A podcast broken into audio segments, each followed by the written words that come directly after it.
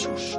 Te doy gracias, Padre Señor de cielo y tierra, porque has escondido estas cosas a los sabios y entendidos y se las has revelado a la gente sencilla. Sí, Padre, así te ha parecido mejor. Todo me lo ha entregado mi Padre y nadie conoce al Hijo más que el Padre.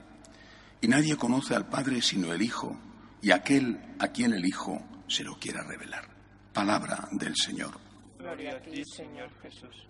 Con mucha frecuencia me encuentro con personas que posiblemente de forma exagerada tienen y dicen que los sacerdotes o algunos sacerdotes que conocen no tienen fe. Digo, posiblemente están exagerando. Pero sí que es cierto que a veces te da la sensación de que algunos sacerdotes están cansados, tienen mucha prisa a la hora de celebrar la Eucaristía, lo hacen al menos aparentemente de forma superficial. Y en otras ocasiones te encuentras con no solo sacerdotes, sino teólogos, personas que han estudiado mucho, que te hablan del Evangelio, te hablan de Jesús, pues como si fuera un personaje más en la historia, como si fuera alguien del cual podemos saber muy poco. Lo poco que podemos saber apenas resiste un mínimo de, examen serio, riguroso de tipo histórico-científico. Es decir, hay veces en que el estudio no refuerza la fe, sino que aleja de la fe. San Francisco de Asís eh, decía una frase referente no a la ciudad de París, sino a la Universidad de la Sorbona, que entonces era la gran universidad de teología que había en la Iglesia, no la única, pero sí la más importante. Y decía, París, París, tú matas a Asís. Es decir, la espiritualidad estaba en Asís, la ciencia estaba en París, pero aquellos que tanto estudiaban, aquellos no tenían espiritualidad y no llegaban a tocar nunca el corazón del pueblo. Esto puede seguir pasando. No significa que todo aquel que estudia se aleja de Dios. Tenemos grandes santos que han sido también grandes sabios y tenemos algunos vivos, como por ejemplo el Papa Benedicto XVI, el Papa emérito.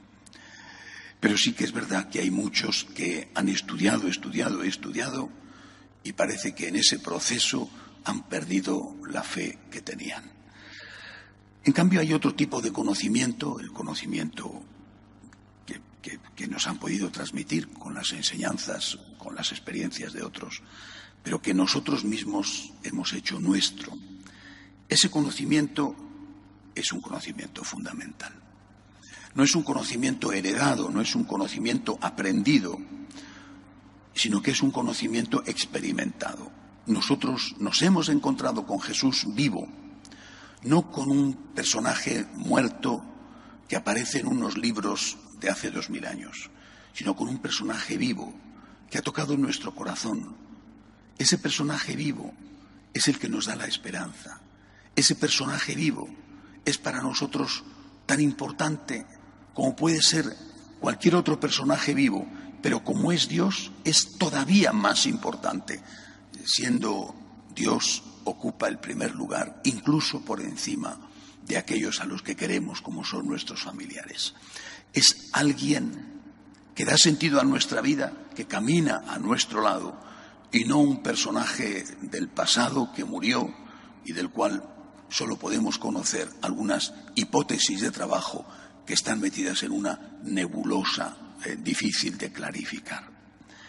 Por eso, eh, estas palabras de Jesús lo que hacen es ponernos alertas sobre un tipo de estudio que nos aleje de Él, no sobre el estudio, sino sobre un tipo de estudio que nos aleje de él. Dice el Señor, te doy gracias porque has escondido estas cosas a los sabios y entendidos y se las has revelado a la gente sencilla. En el pasado, muchísima gente no sabría leer y escribir y sin embargo tenía un conocimiento de Cristo, una relación con el Señor a través de la oración que era mucho más intensa y auténtica que aquellos que la que tenían aquellos que sí sabían leer y escribir. Y esto puede pasar hoy en día, aunque hoy todos o la inmensa mayoría sepamos leer y escribir. Hay mm, también otra cosa que hay que recordar. A veces nos encontramos con personas que dicen tener visiones, revelaciones, o simplemente que mm, en su oración han discernido qué es lo que Dios les pide y cuál es la voluntad de Dios para ellos. Por supuesto, no podemos rechazar de plano esto, no podemos estar con una actitud escéptica ante todo esto, pero sí que tiene que ser sometido a un criterio de verificación. Nunca una revelación privada puede ir en contra de aquellas cosas que el Señor enseñó, que están contenidas en los Evangelios y que vienen certificadas por la Iglesia. Si el Señor dijo perdona a tu enemigo, tú no puedes decir que a ti el Señor te ha dicho mata a tu enemigo.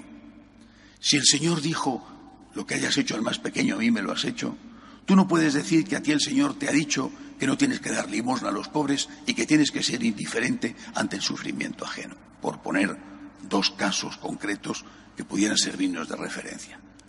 Si el Señor ha dicho, el que se casa con su mujer, el que se divorcia de su mujer y se casa con otra, comete adulterio contra la primera, tú no puedes decir, a mí el Señor me ha dicho que puedo estar engañando a mi mujer todas las veces que quiera.